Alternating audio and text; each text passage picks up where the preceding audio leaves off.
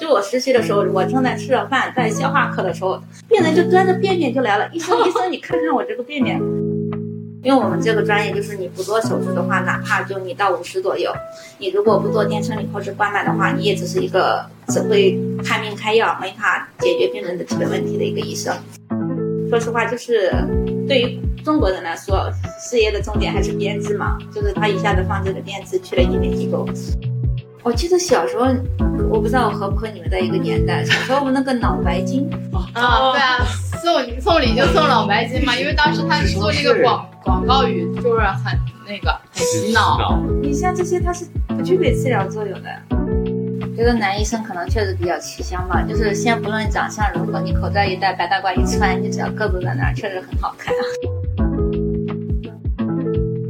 欢迎收听《身边人》，《身边人》是一档由四个生活在上海的年轻人创办的一档访谈节目。我们四位主播会定期和大家唠唠身边人的故事，包括但不限于个人成长、求学故事、职业揭秘。多元的生活方式选择，未来还会解锁更多有趣有价值的话题，希望听众朋友们可以持续关注，点击订阅。Hello，大家好，我是首席主播 Teddy，一个爱打狼人杀、爱谈逻辑的前互联网人，喜欢以生活观察家的视角去探寻世界的底层逻辑。我是主播噗噗猫，经历过两次转行，有过一些坎坷成长和职场经验，未来想和大家共同分享的三十二岁大姐姐。我是主播兼制作人的晴朗，跨界于电商、房地产、知识付费和人工智能领域的一枚资深沪漂。我是关灯兄，团队里唯一的一名九五后，从商超卖鱼到管理经销商，细数职业生涯的变化会给人带来怎样的改变？未来我将以小主播的身份，不定期出现在身边人的访谈节目里。本期是身边人的第三期节目，我们邀请到的是噗噗猫和晴朗的好朋友王医生。王医生从博士毕业后一直在沪上知名三甲医院任职，在正式采访前，我与他只有线上简单的聊过。今天线下第一次见到他本人，发现王医生不仅长得好看，皮肤巨好，还和我心目中医生比较端着的形象很不一样。她是一位非常有亲和力的小姐姐。我发现王医生在聊工作的时候很认真，也很严谨，而在和我们聊生活的时候又很活泼和有趣。今天我们的话题会比较轻松，非常适合大家在吃饭、摸鱼和通勤的时段收听。主要聊聊王医生的职业选择、临床工作、一些看病的科普和干货。由于我和噗噗猫对于医生的私生活也很好奇，所以我们这期的后半段会重点让王医生和我们讲讲医院里的八卦和那些不能说的小秘密。大家如果对八卦内容感兴趣的话，一定要竖起耳朵听哦。下面有请王医生做个简单的自我介绍。嗯，大家好，呃，我是目前于博士毕业以后到上海三甲医院参加工作，从读书到规培前前后后将近十年时间才定到我目前的这个医院的一个工作。嗯，前面主要是从事一个规培，就是在各个科室之间轮转，然后二二年左右呢开始就正式就职于我们心血管内科。那王医生为什么当时会想选择是心内科？啊，这个说起来其实是还是蛮乌龙的啊。你们去医院看门诊的时候，你们就是如果想挂某个医生的号，你们看专家门诊，会不会就觉得这医生一周就上两天的门诊很轻松？我当时是选择专业的时候，是我误以为他上这两天专家门诊，他一周就上两天门诊，我就以为一一周上班只要上两天就可以。我也以为，我以为皮肤科这种科室要每天都要上班，我想这多不划算，对不对？我想又又闲一点的科室，又工作轻松一点的科室，然后我就误以为我们这个科室比较轻松，然后我就先选了我们这个科室。因为我当时是本科时候的时候，我们是临床专业，是没有那个呃具体的科室的。然后我读硕士的时候，就是已经定下来专业的时候，我发现就是你除了门诊，其实你其他时间在还是要留守病房的。但那个时候其实就已经不可以调节了。哦，就等于说你当时是觉得好像心内科只要上两天门诊，其他时候都可以在家，对，是一个很轻松的，是吧？就是我爸妈以为，他们也是这么劝我的，他觉得就是，哎，你一周只要上两天班，多轻松，躺着赚钱。对，嗯，当时其实读研的时候，一开始想的有没有选皮肤科，因为确实就是说比较轻松，只看门诊，没有病房，没有急诊。但是当时是我们专业来说是皮肤和性病科是一起的。你觉得“心病”这两个字不太好是吧？对，然后我本科我本科的时候是在山东那边读的，然后当时我们是皮肤性病科算一个大科，它不是像上海华山这样子，他们是皮肤科分亚类的话，你可以也许可以不用看这一块儿。但我当时是实习的时候，因为看性病这一块，跟老师门诊的时候，我就觉得内心有点接触不了，所以我就没有选择皮肤科。一般女孩子嘛，体力受限。外科比较受限，我就当时外科先排除了。消化呼吸科呢，当时排除还是比较搞笑的。就我实习的时候，我正在吃着饭，在消化科的时候，病人就端着便便就来了。医生，医生，你看看我这个便便，就是因为消化科的比较讲胃肠道的问题，所以我当时就把消化科也排除了。呼吸科嘛，那因为他经常会，你要问他咳嗽脱痰是什么颜色的，好多病人他就会拍个照或者是干嘛，就是他觉得你在上班状态，无论你在干嘛，他都会过来。但我一开始的时候，我见的少，我内心是有点接受不了。然后心脏科当时是我觉得最干净的一个科室。我就选择心脏科了，所以是以一种排除法的方式，就是你不喜欢这些科室，然后最终没有东西可排了，就选择了最干净的心内科。对，就是我的整个职业，就是一开始的时候你会说我是为家里人生病或者是什么的，就是他们可能一开始的时候，嗯，为家人服务。因为对我来说，我感觉就是无论我这个职业的选择还是专业的选择，就一堆乌龙的事情导致的现在。那你现在有没有后悔选这个科室啊？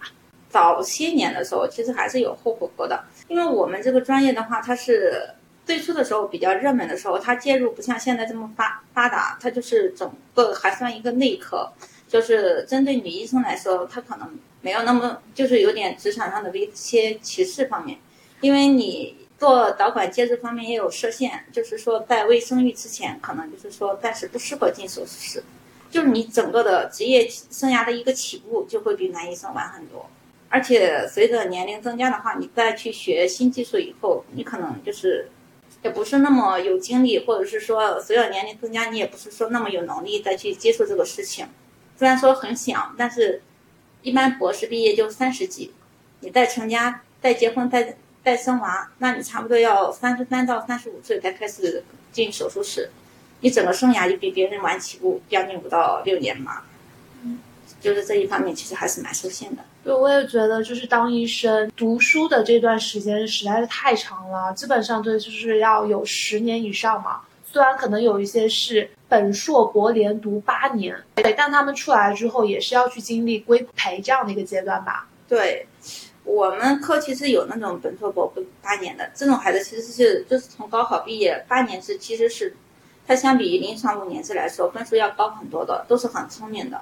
但是国内目前的一个培养模式就是，你以后升职方面可能还是要牵扯到科研，就是你发表的文章什么的。这种八年制可能就是临床能力确实是很好，可能在实验方面，它因为短了那么几年，然后可能对于他以后的一个职业发展的话，升职方面可能不是很好。因为我们有时候会觉得，现在比较稳定的行业就是医生、律师、公务员。给人感觉就是医生也是会越来越有钱，而且在中国的这样的一个阶级的话，也是定义为中产。那想问一下，就是哪个科室的医生是比较有钱的呀？然后帮我们盘盘科室前三有钱的科室类目。嗯，我觉得这一个可能就是大家都比较想听。一开始的话，他肯定是年轻医生，多多少少大家都大差不差的。我们一般以前说的都是精精眼科、银外科，就是眼科其实是比较好的。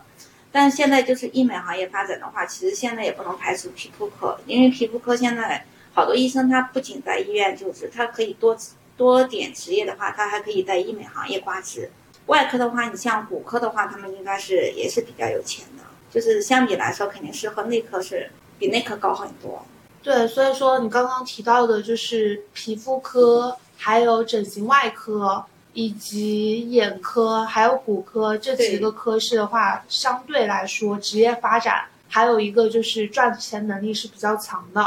如果说你现在是心内科医生，你有没有可能性就是转到那些科室去啊？嗯。去年，去年我听我们那个同事讲，就在某三甲医院的一个女医生，就是我们专业的，嗯，因为我们这个专业就是你不做手术的话，哪怕就你到五十左右，你如果不做电生理或者冠脉的话，你也只是一个只会看病开药，没法解决病人的基本问题的一个医生。他可能是觉得一个是存在感不够，一个是个人考虑他的职业的问题，他是辞职了，从一个公立三甲医院辞职，去了医美机构，从住院医开始，就从零开始。我不知道他当时是考虑的一个什么问题，但当时我们这个还是讨论了蛮久。一个是医美行业到底给了他什么样的待遇，一个是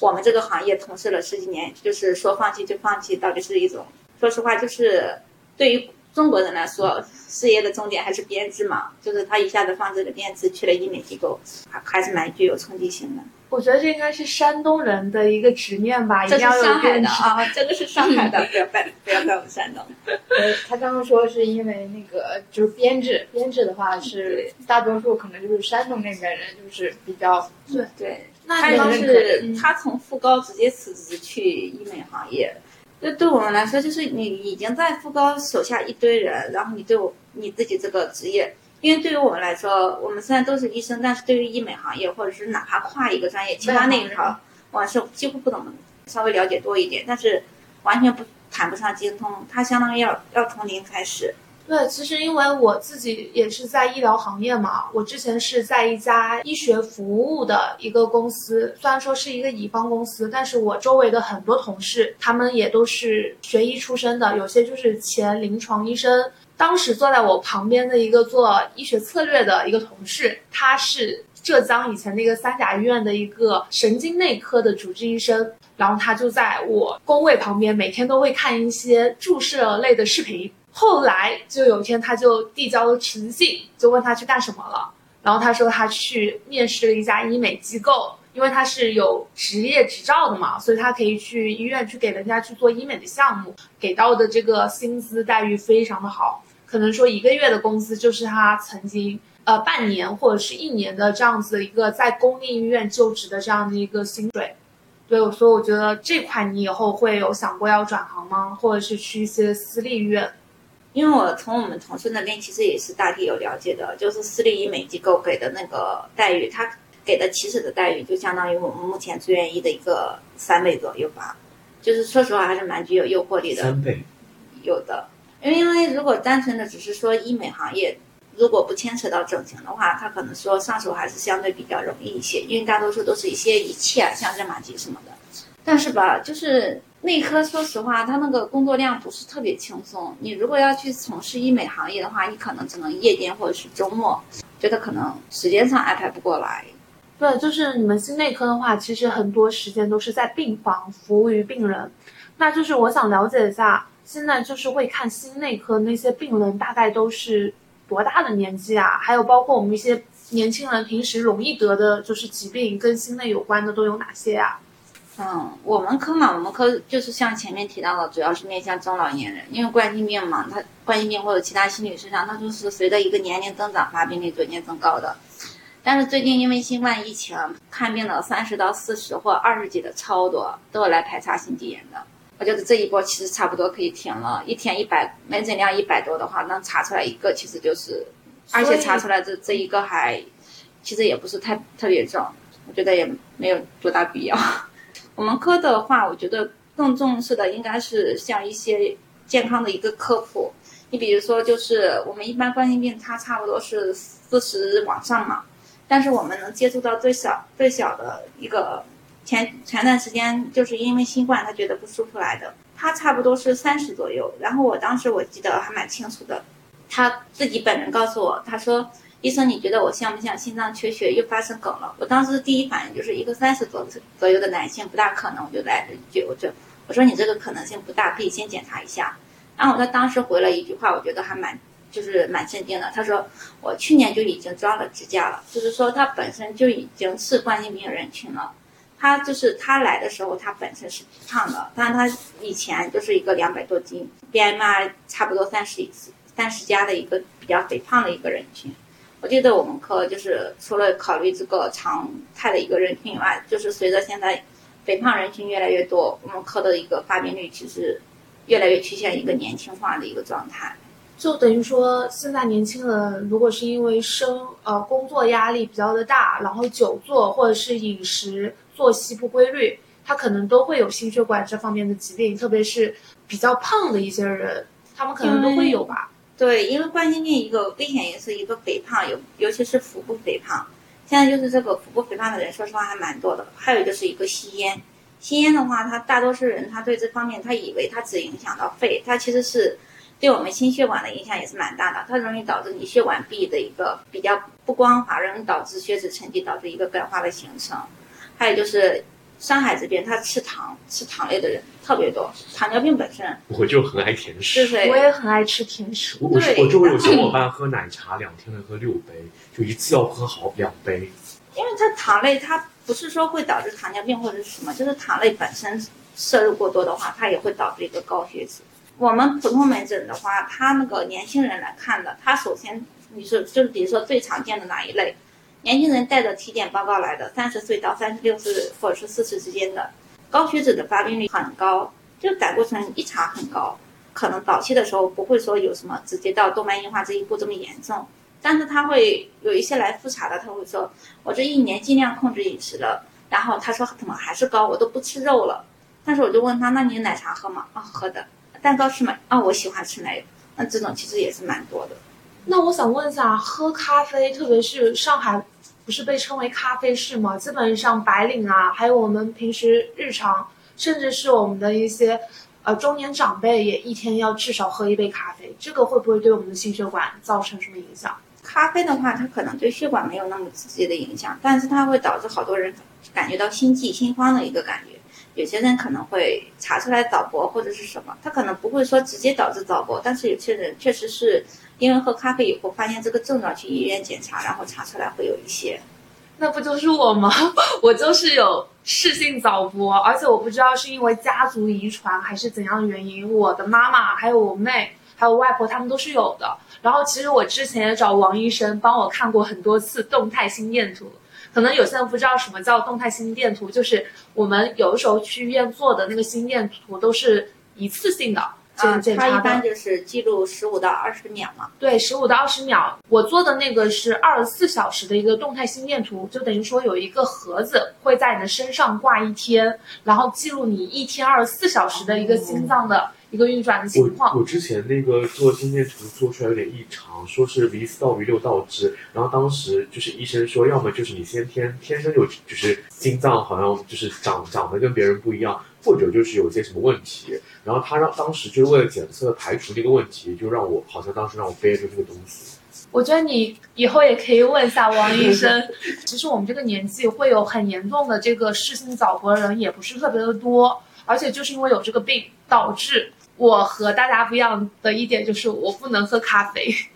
对，喝咖啡、浓茶的话，它可能会加重你这个发作的一个频率。那那我想问一下，就三十多岁有这样的病的人，他多吗？或者是如果说他得了这个病，除了吃药或他很严重的话，他去做一些消融手术之外，他有其他的一些保健或者是去改善的一些比较好的一些方案？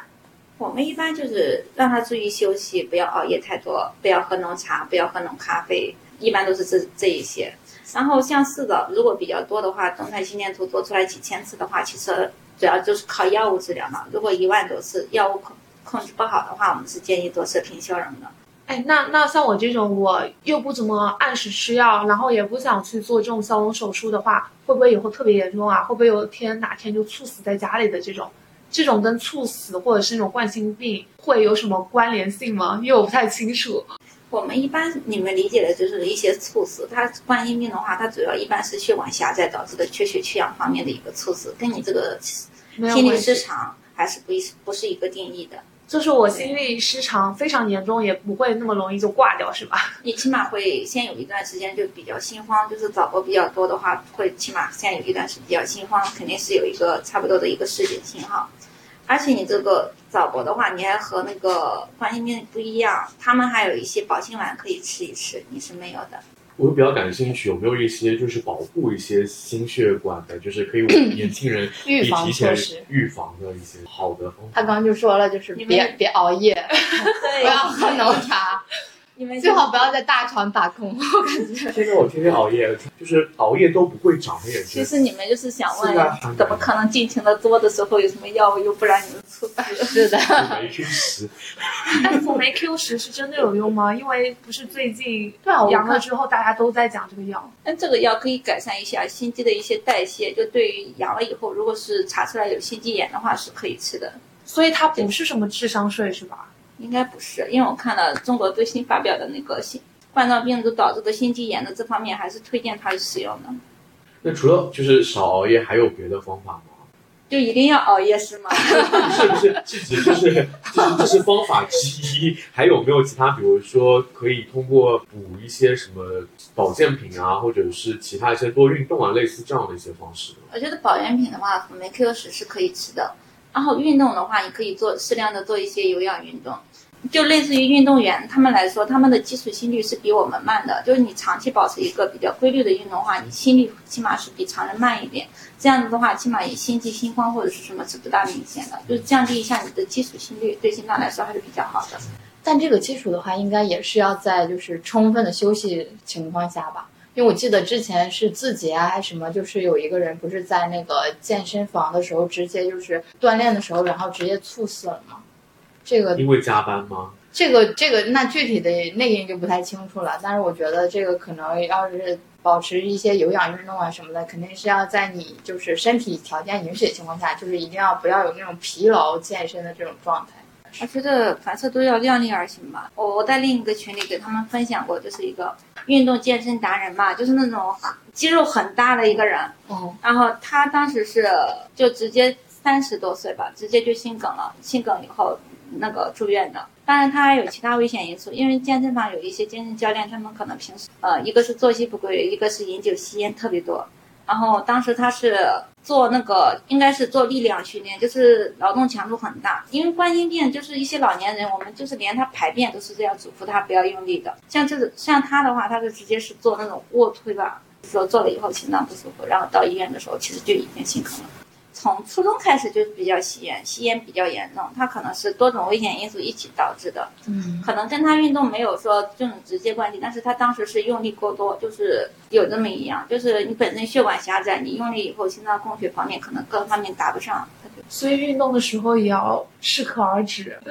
因为它这个可能能就是更多是相关因素，不是那种因果因素的。对，因为他可能还有存在其他的一些恶习，像抽烟多呀，然后喝酒啊之类的。那就是想问一下，像我们普通三十多岁或二十多岁的这些爱熬夜的人，你觉得我们家中有没有什么需要常备的一些药物推荐给我们？因为刚才听泰迪在那边说那么久，他就是他一定会熬夜的，他一定会作息不规律的，他现在就是想要一些保安慰命措剂，施。对。但我看现在年轻人大多数吃的保健品都是一些维生素或者是辅酶 Q 十一类的。如果熬夜一定不可避免的话，这些药是可以吃一下的，就类似于一个预防保健的作用。但还是建议你，就是比如说你今天熬夜了，你第二天可以稍微晚起一点，睡眠时间尽量保证。你要是长期的一个一天三小时的话，我觉得心脏肯定会不舒服的。你去医院查的话，一般心肌酶或者是其他的一些检查指标不会说有一个明确的异常，不会有什么器质性的问题，但是确实会有一些不舒服。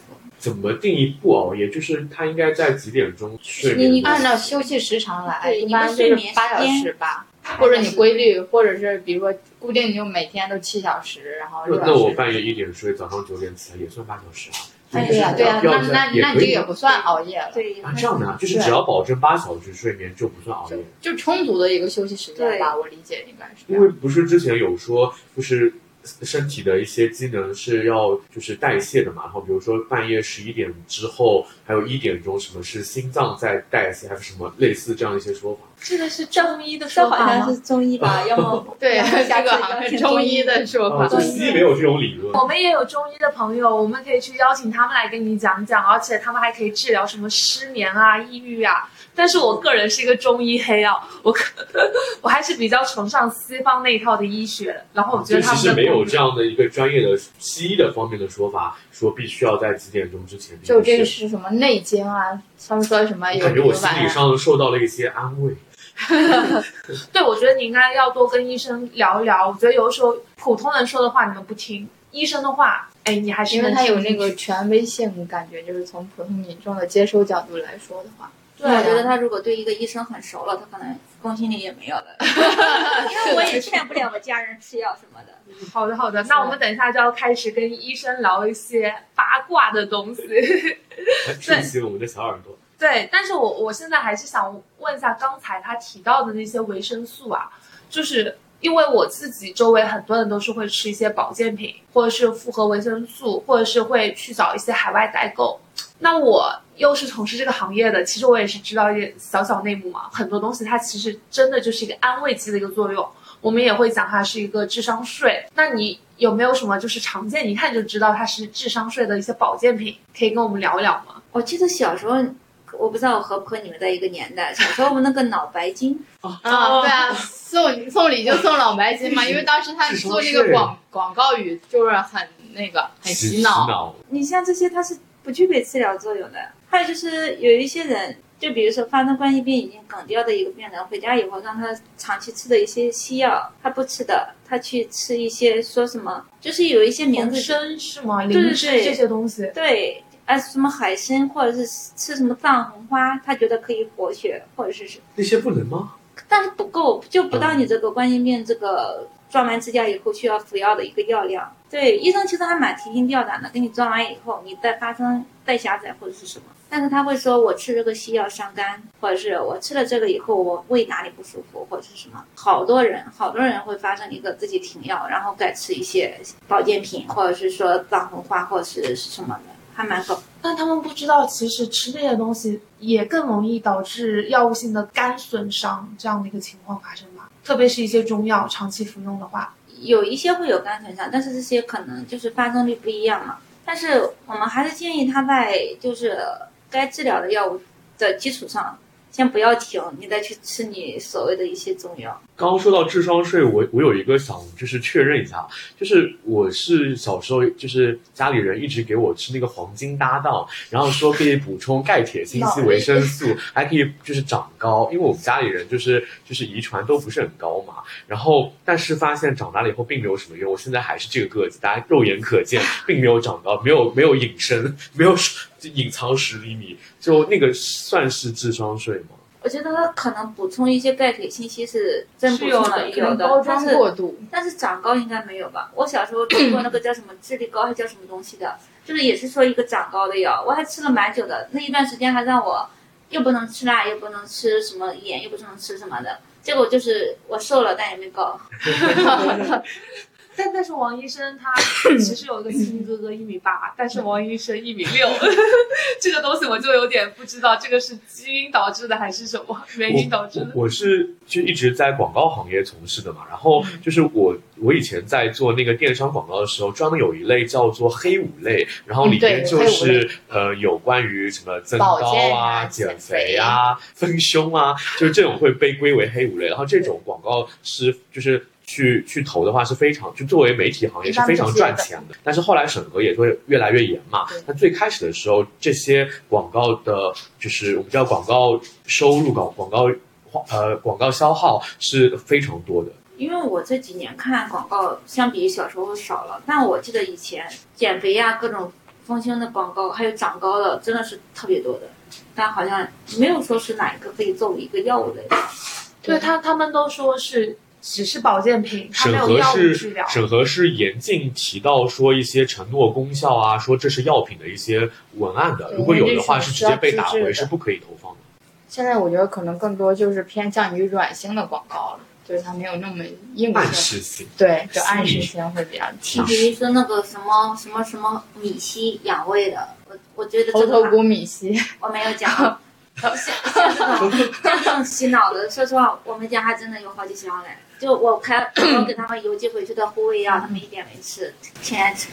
但我感觉就是这样的，因为就是从我算是小镇青年嘛，就我们那个镇上的氛围，就大家可能还是更偏向于在这个就是？对传统的文化，这是逢啊五千年啊，对，然后然后做送礼啊什么的，对，就是会送人家药的？对，就是啊送送礼啊我们什么的，家也是我们家就是护卫药不吃，说了也不吃，就是要吃这种米稀。对，是的。哎，那我想问一下，就是像其实我们有时候看病的话，基本上觉得自己不舒服了，都会去网上，特别像是去百度查一查，然后百度看病，癌症起步。对，所以就是我们如果说有些小伙伴他们比较害怕、惧怕线上问诊去医院的话，他们一般都是会愿意线上问诊。就是你觉得，如果患者他只能去线上问诊的话，你觉得哪些平台或是渠道是比较好、比较正规，能够帮助到他们的？像那个好医生或者是一些问诊的平台，应该还可以。但我觉得最靠谱的应该是现在各个医院在推的，他们自己医院本身的互联网医院。公众号上面除了线下门诊以外，它有一个互联网门诊。他们现在有出，我因为我对，前几天就去就是我们正常坐诊，就正常互联网门诊，可以正常门诊。就是直接患者他在你的公众号进入了你的互联网医院，然后你就直接帮他线上看病，这个是实时的吗？对，哎，这个功能现在很成熟了吗？还没有起步没有多久，因为因为你一一来一回的回信息的话，可能还不如普通门诊快啊、但是有些人他是可能比如说上班或者是什么的话，他没有时间去医院的话，可以先在互联网门诊，就是问一个大体需要做的一些检查化验一个大体的情况，或者是问一个你去需要去线下门诊一个就诊的方向。因为对于大多数人来讲，他哪里不舒服，他是好多时候都不知道要挂哪一个科的。我就是这样的。那你能不能跟我们分享一下，就是比方说一些常见的病，他可以去哪里挂，让泰迪现场作为一个患者这样的一个角色来模拟一下？我可以猜一猜，比如说你可以形容一个就是什么疾病，然后让我猜猜是什么样的科，但我估计我命中率肯定很低。比如说有有些人说他那个背痛，外科吗？啊、还有吗？普外科，嗯，对，普外科。还有吗？还有什么不知道？骨科也可以看背痛，哦，就就是他不同年龄段其实不一样的。你像我们科如果六十岁的老头，他如果单纯说他背痛或什么，其实你也要考虑心脏方面。就是如果是肌肉或者是心脏或者是跟什么，他不是说一个，因为好多家人或者是我妈他们打电话问我疾病的时候，就会说，比如说你大姑说她哪儿不疼痛，你是说吃什么药，就是什么检查化验这些都是没有的。他就是希望你直接给他一个药，就是能缓解所有的。其实这种情况还是蛮常见的。他应该去看中医。我第一反应吃点水果罐头。不要不要不要这么黑中黑中医啊！然后其实有些人他是消化道也有问题，他也可能会反射到他的后背会有背痛这样的一个情况。对，所以我们这种情况下，其实建议你一开始如果觉得三甲医院挂号太困难或者是什么，你起码先去社区医院，让他有一个初步的方向，告诉你有哪些检查化验可以开开，或者是去三甲医院以后你需要直接到哪个科。因为现在你直接去三甲医院的话，他可能其实一开始也是一些化验检查，而且当天不一定预约得到，你可能就需要跑好多趟。对，就像我之前看这个室性早搏心脏病嘛，我基本上都是在社区医院做的那个二十四小时动态心电图，基本上一周之内是可以预约得到的。如果说去一些大的三甲医院的话，都要一个星期甚至是半个月的这样子。对我们医院差不多是要预约到一个月以后。就是可能有很多同学，就像泰迪刚刚说的，他不知道去医院怎么看病，或者是怎样去跟医生描述自己的一些症状，这些东西的话，你有没有更好的一些建议？嗯，一个是我觉得现在年轻人他们有一些医疗剧，我觉得可以看一看。然后如果真的是需要到医院以后，我希望他们先到那个就诊台那边问一下需要挂哪个号，然后到电梯口那边看一下每个楼层的一个指引。他好多人就是，尤其是你在第一间房间看诊的那个医生，他好多时间他看病的时候是要被打断好多次的。好多人甚至就是过来问一个路，问路，问一下药房在哪，或者是问一下某某某某科在哪。你被打断次数很多以后，不止患者有意见，你本身内心也是会有情绪的。所以这种情况下，就是电梯门、电梯口其实是都有都有楼层导导引的。然后如果是最初的一个最初的你想先确定看哪边的话，我们还是建议就是先去那个门诊量不是很多的地方先看一下，就是有一个初步的判断。也许社区基层的医院，他说水平你们觉得他可能不如三甲医院靠谱，但是他起码是比你所有的知识是多一些的，他还是能够给你一个初步的方向。那如果说就是去跟医生看病的话，他直接就说他已经在百度说他看的病，百度人跟他百度上的医生跟他说他得这个什么什么疾病，跟你的诊断不一样的这样子的出现的次数多吗？我觉得如果想惹怒一个医生的话，我觉得两句话就够了。第一，我那个我妈讲什么；第二，我百度讲什么。还有你刚刚提到，就是提到就是可以推荐大家去看一些医疗剧，但我觉得医疗剧那些很多都是美化过的，完全就是跟现实生活中的不太一样哎。对，医疗剧都比较神奇，就是无论是从诊断或者是从一个各种来说，它还是确实是美化过的。但是我发现那些医疗剧里，很多都是讲医生之间谈情说爱，感觉医生他们谈恋爱的时间比他们做手术和看门诊的时间更长。所以我们接下来可能要问你一些八卦东西。对。对，就是像坊间传闻啊。对啊，就像医医生这个职业的话，对于大多数人来说是有一个职业滤镜的。包括我们之前也看到过很多美剧，什么妇产科相关的，还有一些急诊科相关的，导致很多人都会觉得想找一个医生做伴侣的 这种情况还挺多。那医生是不是都还挺吃香的呀？在婚恋市场上？觉得男医生可能确实比较吃香吧，就是先不论长相如何，你口罩一戴，白大褂一穿，你只要个子在那儿，确实很好看啊。那你有没有想过要找一个呃同行同行做男朋友？嗯，那倒没必要了吧，两个人都太忙了，对吧？而且你不能说我上班在聊工作，下班还是在聊病情。那你们可以一起约饭啊。约饭聊什么东西呢？聊天话病情，聊天话 聊天聊天的话题肯定是我今天遇到了什么什么样的。你呢？你是什么？然后如果伴侣是消化内科的，然后还有人拿着电给你们一起看一下。生活还是要多元化一些。那就我想问一下，之前就是你有没有跟同事之间谈过恋爱？有一些。八卦暧昧啊，暧昧啊。读书期间，读书期间肯定是会跟同学肯定是会有的。工作以后，工作以后肯定不会说是考虑自己科室或者是什么的，就是你万一不成嘞，万一不成以后见面尴尬了，对不对？而且我们基本上就是在一家医院可能会一起工作个三四十年吧。对，而且基本上医生就是只要进了这个医院，基本上就不会。一般不会跳。那我感觉是不是男医生其实不不愿意找本本院的，因为这样不太好发展，比如说院内的婚外婚外恋呀或什么的。不会吧？就是我觉得男医生找本院的还蛮多的哎。你比如说，对对，你比如说，如果是一个男医生刚毕业来医院啊，我感觉只要他想找的话，一个星期以内绝对能脱单。就是你刚到某一个科室，因为我们轮战的时候还是蛮明显的啊，有个师弟长得很。一米八左右，帅也嘛，也就是正常。到哪一个科室，他说护士长都是先问他结婚没，有对象没。我这里有一帮小姑娘，都很好看的，就是很吃香嘛。就是一个是有一个职业滤镜嘛，就觉得这人很靠谱，工作也很靠谱，然后还行嘛。医生渣男渣女多不多？这应该也有。因因为那个 根据你们的坊间八卦，对，就你不方便说自己周围的，你也可以跟我们说说其他医院的，或者是其他说一些你听说过的。嗯，我觉得这个应该还蛮刺激的，因为我们就是属于一个圈子里嘛。你比如说隔壁医院有什么八卦，他们上午发生的，我们下午差不多就知道了。现在医生这么八卦吗？很不这么快？你看同学连的同学肯定都各个医院都有，然后。八卦的时候，大家吃饭的空肯定是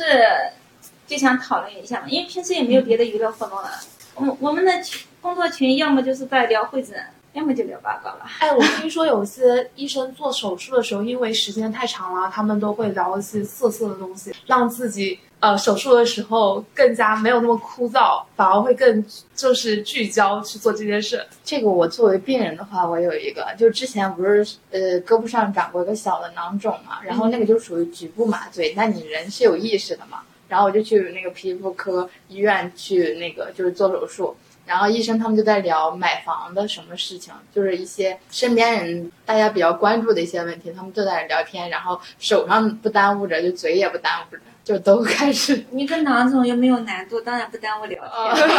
是，我之前也有去做过那种切痣手术，在那个中山医院做的嘛。这个是叫做就是日间病房手术，然后就是很快的，你直接去做，做完了就直接走的那种。医生给我做手术的时候，有一个他的学生过来打断过三次，来问他论文的事情。当时我就觉得这个医生太不专业了。为什么我做手术的时候你还在给你学生解答问题？然后我就回去就跟我妹吐槽嘛，因为我妹妹也是医务工作者，然后她跟我说这不很常见吗？对呀、他们你有什么好说太常大惊见了小怪的？对啊你又不是开心脏的，怎么聊天咋了？对啊，他说又没有讲那些什么涉及到那些什么。淫秽的呀，那些乱七八糟的，也没有对你造成什么影响。对啊，所以我觉得这个还是比较常见的。病患我会还蛮担心，我希望对方能够专注。没可能的。你比如说，你开一个别的手术，比如说需要那个全麻的，医生不可能是说六十分钟全部注意力就完全就在你这一块儿。这是个手术操作了很多次了，不到关键的地方，比如说就是个切开皮肤的这一步，他完全就会去聊有精天力，去聊天啊。就跟你在家里水果削个皮似的，你聊个天吗其。实我自己心里会觉得对方不专业，你听不见全麻的，全麻你怎么知道？全麻 不让我知道那就无所谓啊，但让我知道，我会觉得这个就是 not professional，在在我看来，对，因为我看，比如说像那种医疗剧啊什么的，我感觉那个那个医生的职业精神啊，还是什么，可能就被放大化了。我觉得可能在真实的那个问诊中，可能医生表现的专业度啊或什么，应该也是那样的。但其实也还好，我觉得医生都有自己的判断嘛，在保证你病人的一个解决你问题的情况下，他其实也是有精力去能够去同步了了解别的事情。因为像我们科，比如说那种高度紧张的时候，你肯定是一点声响都不能有的，嗯就是聊天的时候肯定是不会有的。但是你像你比如说，就是到皮肤或者是到哪一步，就是很简单，就是操作了几千次的那一种。就缝然后针这种对，或者是别人来找你问个事情或者是什么，这种还是蛮常见的，就不是就很难有一个人他，比如说你要是做其他手术十几个小时那一种，你要让他全程一点声响都没有的话，我觉得人会压抑受不住的。就是行业压力也比较的大，就是工作的时间比较的久，所以经常听说有一些医生他们就会有钱，然后为了去 放松自己，他们就会去干很多嘿嘿嘿不太好的一些事情。所以说很多医生有很多渣男，是吧？我觉得这可能还是看人啊，因为前段时间我们确实是有一个手术开刀很漂亮的一个医生，是男的女的？男的，男的啊，为什么男男医生要用漂亮？就是手术开刀开刀很漂亮，不是说这个人长得很，就是手术做手术能力确实是很好。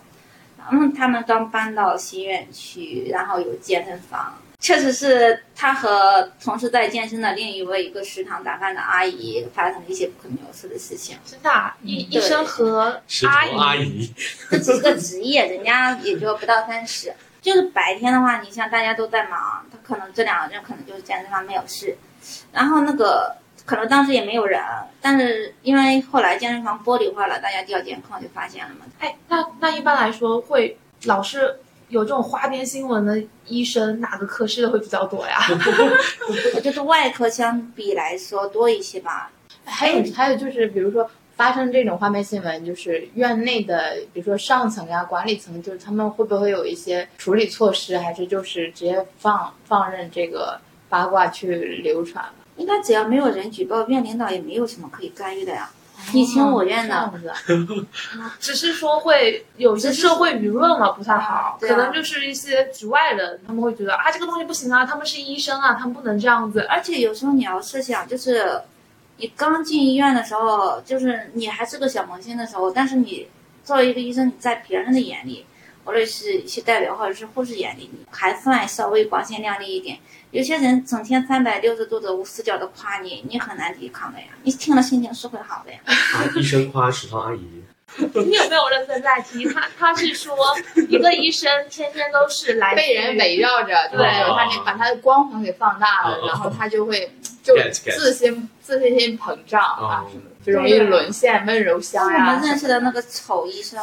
丑医生是吧？丑医生我们认识那个吗？对他又不不好看，他长得也不高的那一个中哦我知道我知道，我他一边说信息，他经常在网上很活跃。我也不清楚他的资金是哪来的，但是你看看他就是他的身份光环，我觉得是因为他身份光环，可能泰迪不知道他，但是其实我可以等一下我们聊完采访完了王医生之后，我可以跟你聊一下。很多人会觉得医生很渣，可能就是因为这个职业给他们带来的一些荣誉实在是太大了。还有，我觉得可能就是医生，因为之前不是有有一句话嘛，就是劝人学医啊什么什么的。我觉得可能就是前期他们在整个就学环境中，因为确实医生要付出很长的一个年限，就是可能比较压抑又比较紧张，进入正正式的一个，比如说呃医生的这个环境下，然后他正好有又有一定的经济实力，那他就容易去寻求一些空间去放飞自我。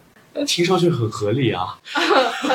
你很羡慕是吧感觉？像是发展路径一样。这这跟我们的职业没什么关系，这应该跟人性有关吧。就是你前期压抑久了，等后续被人恭维的多了，然后有一种自身感觉满足感，然后再加上寻求刺激的那一种。那我这样听下来，感觉很多医生他们其实跟金融行业的人差不多耶，就是那种职业压力很大，然后钱又很多，金金融老是出渣男，但但医生会比金融会更忙一些，忙很多呢，对吧？嗯所以可能这样的出事的比例可能没有金融圈那么多，不一定啊，但也是多，只是基数上。你要想，医生他长期在病房里，他会天天接触到一些护士，然后护士又是非常年轻貌美的一群这样小姑娘，他是接受不了这个诱惑的，所以医生的出轨率是很高的吗？很高吧？啊，应该是吗很高吧？我不知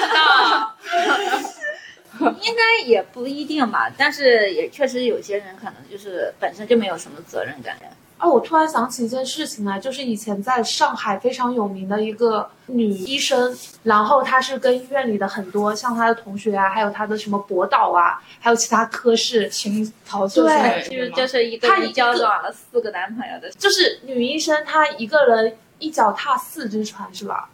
她还没有毕业当医生，她只是当时在读博，好像是。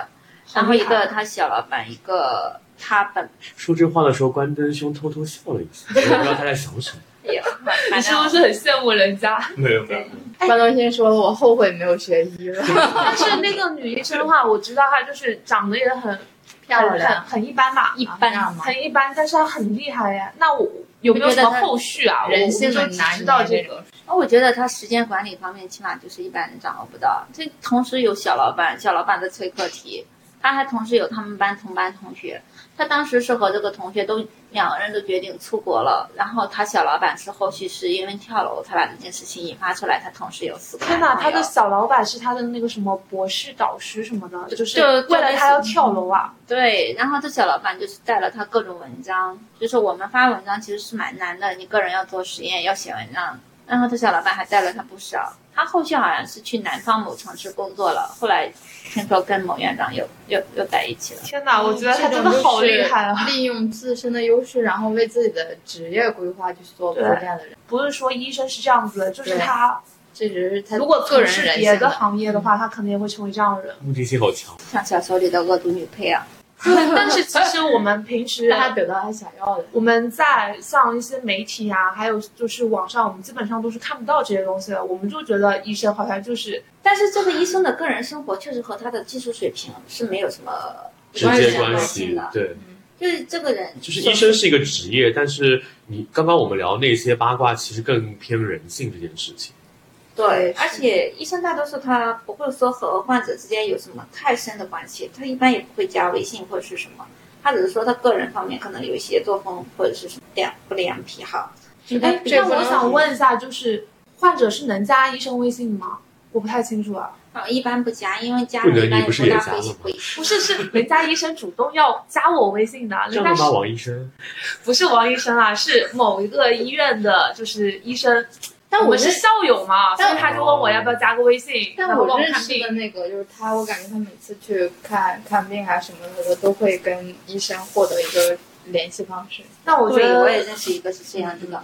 那但我那我从来没有过呀。如果那个医生他他他不说要不要加个微信，我肯定也不会主动去加他微信，因为我觉得医生挺忙的，不想去打扰人家。我我我一般不加的，一般好多人他是希望你那个去加一个微信，他方便问诊。就跟售后一样，对，但是但是好多时候他是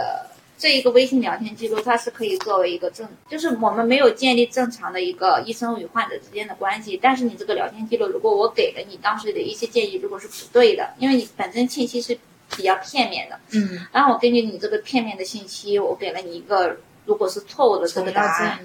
对，这这这是要构成一些法律责任。那我想问一下，就是我知道王医生是单身嘛，就之前可能说有人想给你介绍对象啊，有没有人是打着什么介绍对象，就是交朋友这个幌子过来找你看病的这种有没有？这种白嫖的嘛，这个这种也是有的。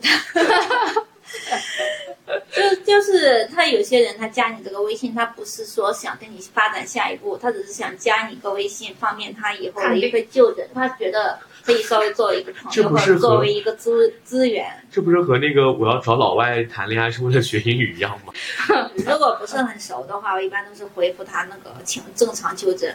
如果很熟的话，可能会电话问的比较全面了一点，以后然后建议他做什么相关的一个下一步的诊疗一个措施，可能会给一些建议。最后可能我们时间的原因嘛，然后最后也问一下你一些问题的话，啊、就是直接就是我们的看病干货了。你觉得就是患者去医院，他已经进入到这个门诊状态，对他怎样跟医生沟通效率是会比较高的。就是年轻人，年轻人沟通其实还是好好一些。相对于老年人的话，他比如说他哪里不舒服，他要前面有一个长达一分到两分钟的一个铺垫。比如说我正在烧饭，我前两天去买了什么菜或者是什么，其实这些都没有必要。你就先讲你到底哪里不舒服，两句话的事情，一到两句话的事情，医生会根据你这个不舒服展开他的一个问的问题，你前期铺垫不要太多。嗯，然后就是还有就是他问你的时候，我们一般是希望你就是能直接问你们你们有这种回答吗？比如说你胸痛多久了？蛮久了，蛮久是多久了？好几个月，好几个月是多久了呀？